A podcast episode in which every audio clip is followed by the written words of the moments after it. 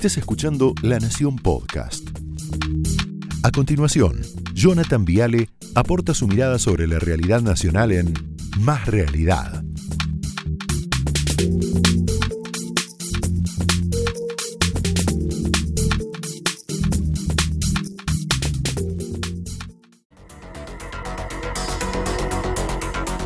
Ay, este Eduardo, me va a sacar canas, ¿eh? Mira que tengo 36, Eduardo, por favor. Bueno, bienvenidos. ¿Vieron qué lindo que es el Arco del Triunfo? Seguramente Eduardo estuvo ahí en, París, uno de los monumentos más famosos del mundo.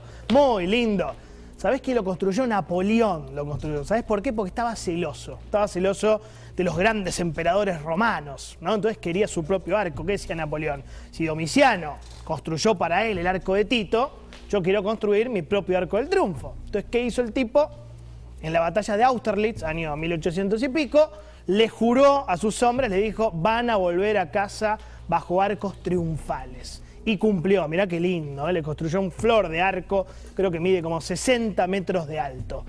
Bueno, Alberto, ¿cómo decirlo? No estaría siendo Napoleón, más o menos no, tampoco un emperador romano, pero quiere su propio arco del triunfo en Plaza de Mayo. Mira. Llenemos la Plaza de Mayo y celebremos este triunfo como corresponde. Gracias a todos y todas.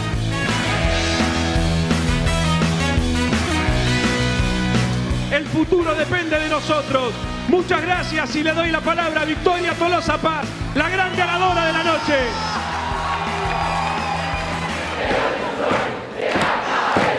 que nosotros nos tocó saber ganando, ellos pueden haber ganado perdiendo.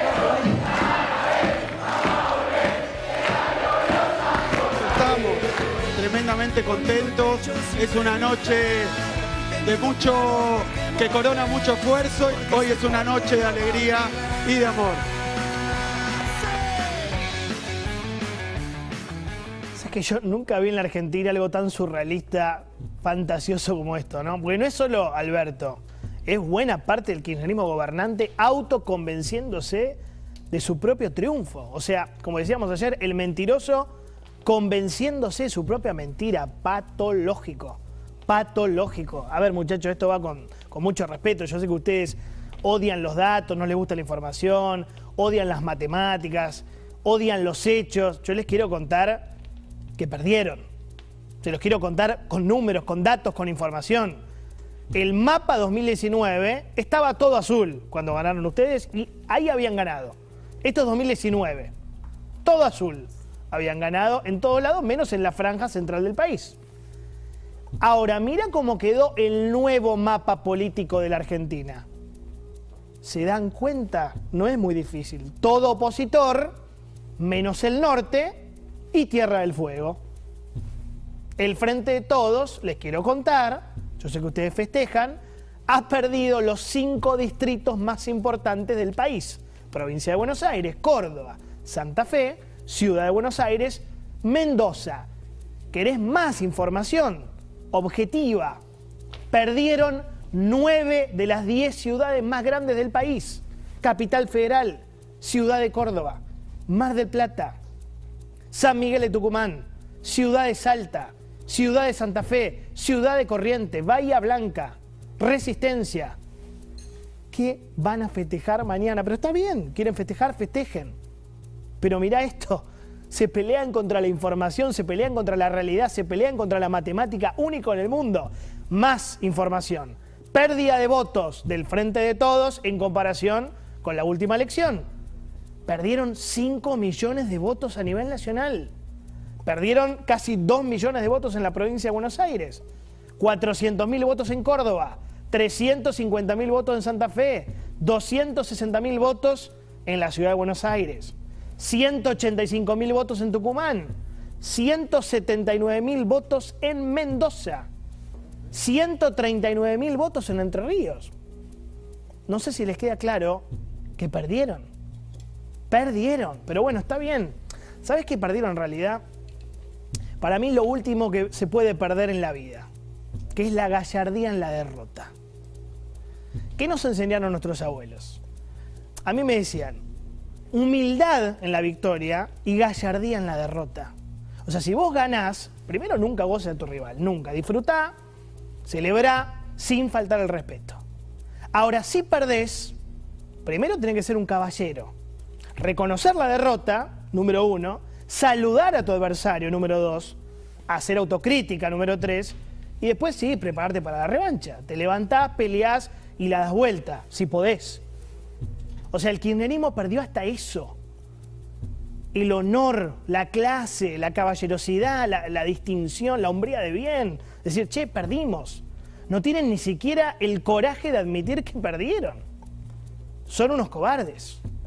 Son unos cobardes. La sociedad los castigó de punta a punta en territorios amigos como Santa Cruz y extranjeros como en Córdoba, ¿no? Pero bueno, ellos son en esencia, y este es el tema, malos perdedores. Son malos perdedores, tienen un comportamiento propio de un adolescente, como de un chico que se enoja, ¿viste? Y apaga el, el televisor cuando pierde. Pero no es algo nuevo, mirá, parte del ADN kirchnerista total. Año 2009.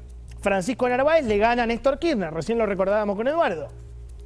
¿Qué dijo Mario Isi ese día? Intendente José de Paz. Voy a salir a cazar a los intendentes. En lugar de decir, che, perdimos, hacemos autocrítica. No, voy a cazar intendentes traidores. No saben perder. 2013. Sergio Massa le gana a Insaurralde, pierde el kirchnerismo. ¿Qué hace Cristina? No va al búnker. Estaba recién operada. Lo manda a Vudú a fingir que habían ganado. No saben perder. 2015, paradigmático. Macri le gana el balotaje a Scioli. ¿Qué hace Cristina? No le entrega la banda presidencial, los atributos de mando. Se escapa en un avión a Santa Cruz. El día de la asunción de Macri. Hablame de malos perdedores. Primer acto de gobierno de Macri 2015, boicoteado por la presidenta. La presidenta saliente. ¿Cómo lo justifica Cristina? Ella lo pone en su libro que sinceramente dice, mira, todo cambiemos quería esa foto mía entregándole el mando a Macri. Porque no era cualquier otro presidente, era Cristina, la yegua, la soberbia, la autoritaria, la populista, en un acto de rendición. ¿Ve cómo piensa la vida Cristina? En términos de guerra, en términos bélicos. Para ella perder, entregar la banda es un acto de rendición ante el enemigo, no es de transición, es de rendición, es increíble, ¿no? ¿Sabes quién dijo esto? Lo, anticipó antes que nadie, Alfonsín, Raúl Alfonsín. En el 2008 ya dijo que eran malos perdedores, 2008. Dijo, el matrimonio gobernante no le gusta perder. Mirá qué interesante, ¿no? Lo vio Alfonsín esto, con Pepe Leschef fue. Entonces lo que está pasando ahora es una mancha más para el tigre, muchachos. No hay derecho a sorprenderse, como digo siempre. Mira, fíjate lo que dijo Tolosa Paz. A nosotros nos tocó perder ganando, ellos pueden haber ganado perdiendo. No, es esquizofrénico. Esquizofrénico. Porque hasta ahora sabíamos que el kirchnerismo planteaba, no sé, una revolución imaginaria. Una inflación imaginaria, una pobreza imaginaria, una inseguridad imaginaria, un dólar imaginario, un lenguaje imaginario. Esto es nuevo. Alberto es un poquito más audaz, plantea un triunfo imaginario. Un triunfo imaginario. Hoy directamente Gabriela Cerruti, la portavoz del gobierno, dijo, empatamos. Podríamos decir que en la provincia hubo empate. Yo no sé qué están bebiendo. Definición de empate, Gabriela, es obtener un mismo número de puntos o de votos en una votación o juego. ¿Tenés el resultado para poner?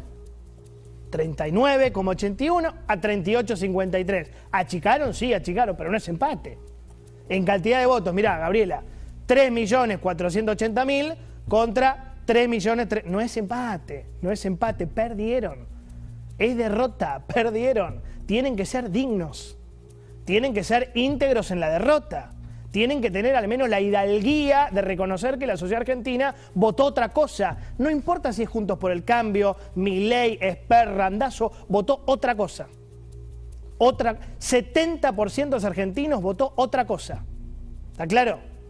No solo en la provincia de Buenos Aires, en otras 14 provincias. Y ya que tanto dicen Kirchner, Kirchner, Néstor Kirchner, te quiero mostrar algo. Escuchen lo que decía cuando Néstor perdió por dos puntos. Por dos puntos, escuchá lo que decía, dale. Hemos perdido por un punto y medio, dos puntos, y no tenemos ningún problema de reconocer la victoria de nuestros adversarios y no recurrimos ni al fraude, ni a esto, ni al otro, porque si el peronismo hubiera ganado por dos puntos, seguramente hasta ahora estaríamos denunciados de fraude. Nos tocó perder por un punto y medio, por dos, por 2,1, perfecto. Nosotros, en representación de los compañeros, aceptamos los resultados, no levantamos ninguna denuncia de fraude y nosotros, que nunca recibimos de algunos los, las felicitaciones por los triunfos obtenidos y que fueron contundentes, no tan chiquititos, lo tenemos de corazón, transmitimos el deseo de la presidenta, de Daniel, de felicitar a todos los ganadores que hubo en la Argentina.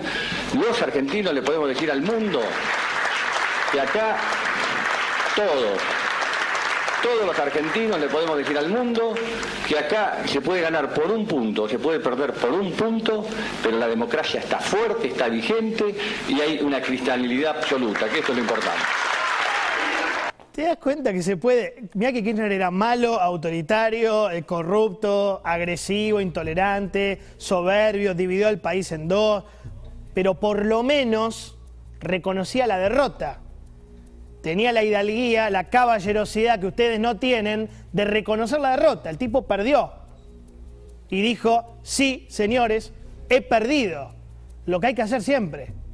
Ustedes han caído en el umbral más bajo de la deshonestidad. Ni siquiera son capaces de admitir que perdieron. Opiniones libres, hechos sagrados, señores, bienvenidos. Esto fue Más Realidad, un podcast exclusivo de La Nación. Escucha todos los programas de La Nación Podcast en www.lanacion.com.ar. Suscríbete para no perderte ningún episodio. Estamos en Spotify, Apple Podcast, Google Podcast y en tu reproductor de podcast favorito. Seguí escuchando La Nación Podcast.